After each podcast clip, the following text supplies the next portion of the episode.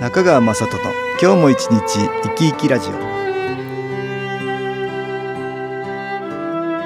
皆さん生き生きしてらっしゃいますか？この番組では気というものを私中川雅人がいろいろな角度からわかりやすくお話をしてまいります。どうぞごゆっくりお楽しみください。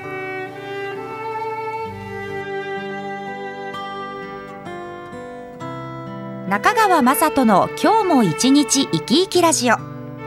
この番組は気のある生活あなたの気づきをサポートする株式会社 SAS がお送りします。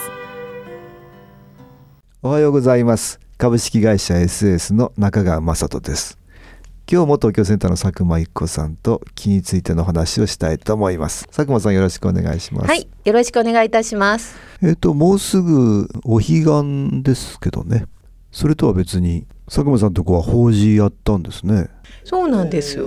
出張になりましておばあさんの家にね泊まらせてもらおうかなと思ってうん。母にええ電話をしましたら、うん。実はちょうどその日ね祖父の法要があるから、うん。私行くのよっていうことで、それで私もじゃあ泊まらせてもらっていいっていうことになったんですけちょうどど出張の時だから。そうたまたまその時が27回忌と、うん、27回忌までやっておられた。法事とか法要っていうのは、うん。まあお坊さんにありがたいお経をあげてもらったりしてね、はい。うん。普通はみんなが集まって気をお送りするっていうね、はい私は気に関することだと思うんですよね。うんうんうん。なぜお送りしなきゃいけないかっていうことだけど、はい。はい。ええ。これはあの亡くなってしまった人も体はなくなったんだけども、はい心を伴ったエネルギー。まあ、気のエネルギーだね、うんうん。うん。見えないけどエネルギー体としてはい。魂としてね、うん。存在し続けるんだよね。はい、まあ、気持ちが残ってる続いてる、亡くなった時に分かんないかもしれないね、四十九日の間はよくその近くにいるとか言うんですよね。はいはい、ええ。あだからその間自分が亡くなってるかいろいろ感じながら考えてるから もしかしたらそういうことですね。まあすぐ分かる人もいるでしょうけどこれ全然分かんない人もいると思いますよ。あー、まあずーっとん魂になるって知らない人はね、はいはいはい。自分がまだ意識が残って気持ちが残ってるから、あそうですね、うん、ずーっと分かんない人もいるでしょうね。ねうん四十九日どころじゃなくて。そうですね。お経をあげてくれたりするからあれなんだろうなと思う人もいると思いますよ。はいはい。あれ自分もしかして体ないの？っていうことですかね。そういうこともあると思いますね。あ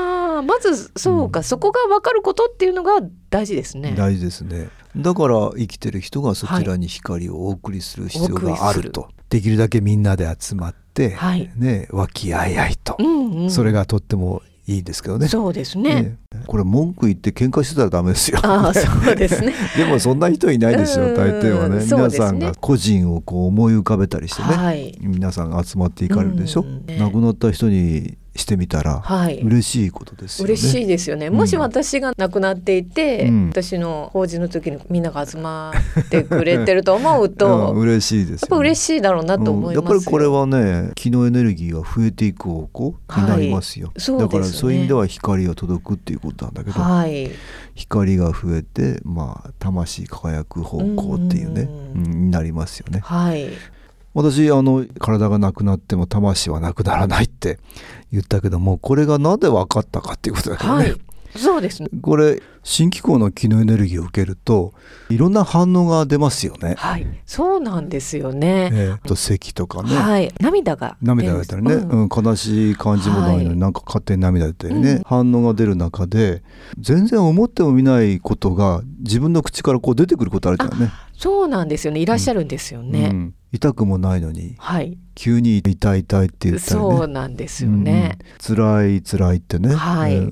自分が言ってるとは思えないっていうかね、うんうんうん。自分が言ってるつもりはないんだけどもなんかそういう言葉が出たり。ありますね、なうん。女性なのにすごく男性っぽくうん。話される方もいらっしゃいますしね、うんであの武士のようなおはい。侍さんの言葉みたいになったりね、そうなんですよ全ね、然別の人格っていうね、はい。感じがその人ならわかるよね。よくこういうの霊媒師とかね、うんうん。いたことか霊的な言葉を伝えるっていう役目の人がいてね、うんうん。あれのと似てるんだけども、はい。うんうん。それは気を受けてるその人からこう出てくる、はいここで音楽に気を入れた CD 音機を聴いていただきましょう。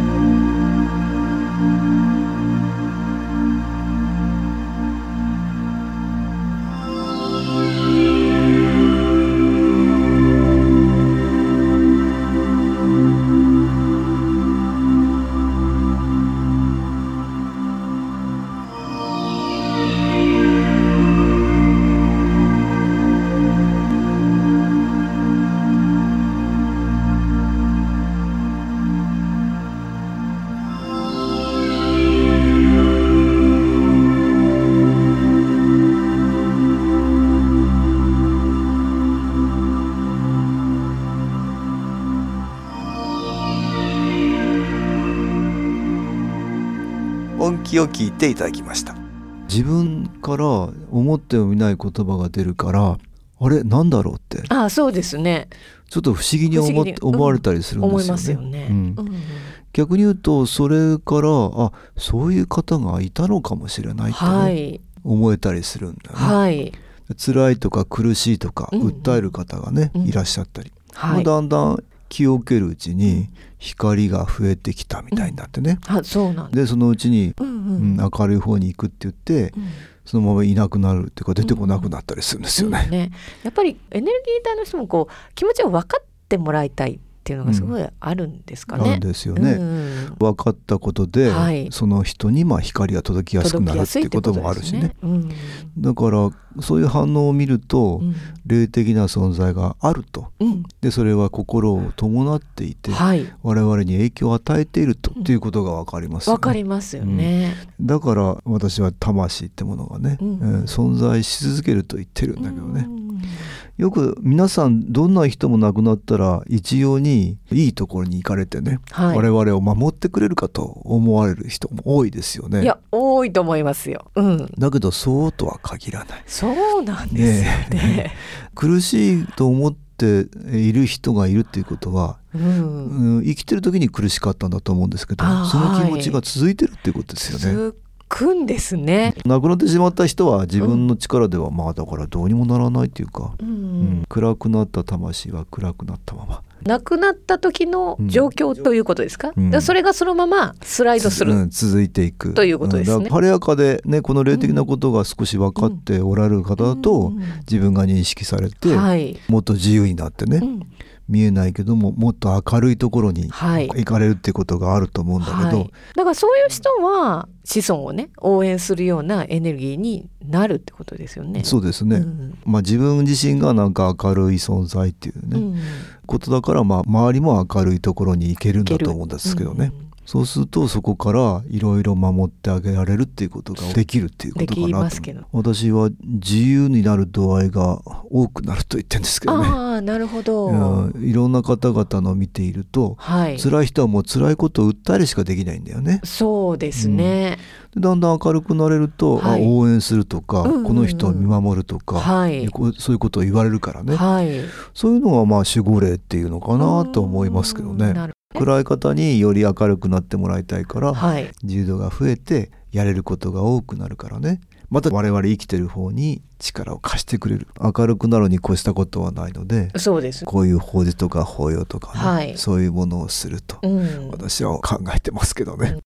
逆に言うとね法事とか法要とかね、はいそういうものをして差し上げられると光が届くからとってもいいんですよね。あそうですね。でもほら日本ははい少子高齢化じゃないですか。そうですね。これからだんだん下の代をね、はい頼れないですよ。あそうですよね。ええ私なんかほら子供もいないかあらそうですね。誰が私を供養してくれるのって 話になりますよね。はい。だからあんまり当てにしちゃいけないんですよね。あそういうことですうんっね。ていうことはね、はいどういうことかっていうと、うん今生きてる私たちがうん。たくさん気のエネルギーを増やしてね、はい。魂を輝かせないといけないっていうことじゃないかと思うんですよね。だから自分たちが輝いていると、えええまあそんなに供養とかももしかしたら、え、うん、必要はないでしょかもだからさまよっちゃいけないとあそういうことですね。そうより光をたくさん増やして、はい気のエネルギーレベルをね、はい。高めておかないとうん。下の代の方に迷惑がかかる。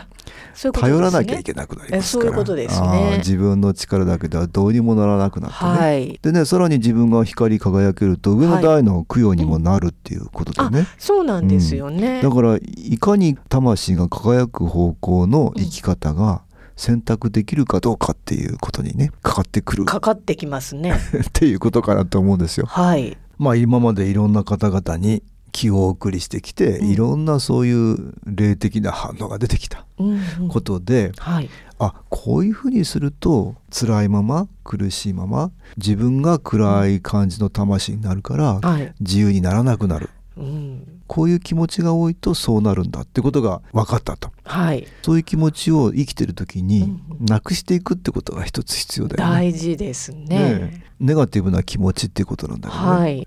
ポジティブ。ブな考え方、うんうん。ポジティブな気持ちの持ち方を多くする、うんっていうことだと思うんだけど、はい。まあネガティブになってもいいんだけども、その時にそこから何かに気がついて、うんポジティブな思考ポジティブな行動になれるかどうかっていうことね。そこで変化できるかっていうのが、ポインあトですよね。のポイントですよね、うん。そうするとまたとっても光が増えていくってね、はい。えー新機構やるとそれがより加速されますのではい。ぜひ外からも光みたいなね見えない気のエネルギーを取り入れてより自分をプラスの方向に持っていけるように努力できるという周りにもいいかなと思いますね、はい。少子高齢化の日本においてはね供養してくれる人もいませんから。そうですね。自分がより光り輝いてね、はい。供養のいらないはい。お家にしとかないといけないですよね。そうです。ぜひいろんな方に新機構やっていただきたいと思います。今日は法事法要の話から供養のいらない生き方のためにという話を東京センターの佐久間一子さんとしました。どうもありがとうございました。はいありがとうございました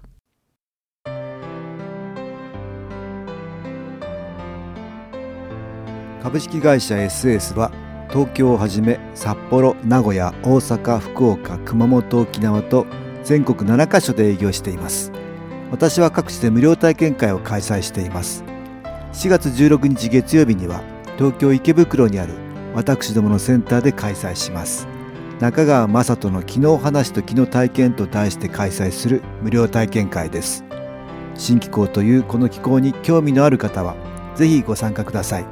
ちょっと気候を体験してみたいという方体の調子が悪い方ストレスの多い方運が良くないという方気が出せるようになる研修講座に興味のある方自分自身の気を変えるといろいろなことが変わります。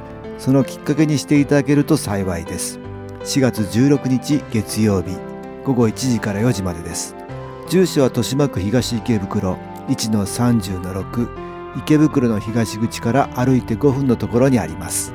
電話は東京03-3980-8328 3980-8328です。また SS のウェブサイトでもご案内しております。お気軽にお問い合わせください。お待ちしております。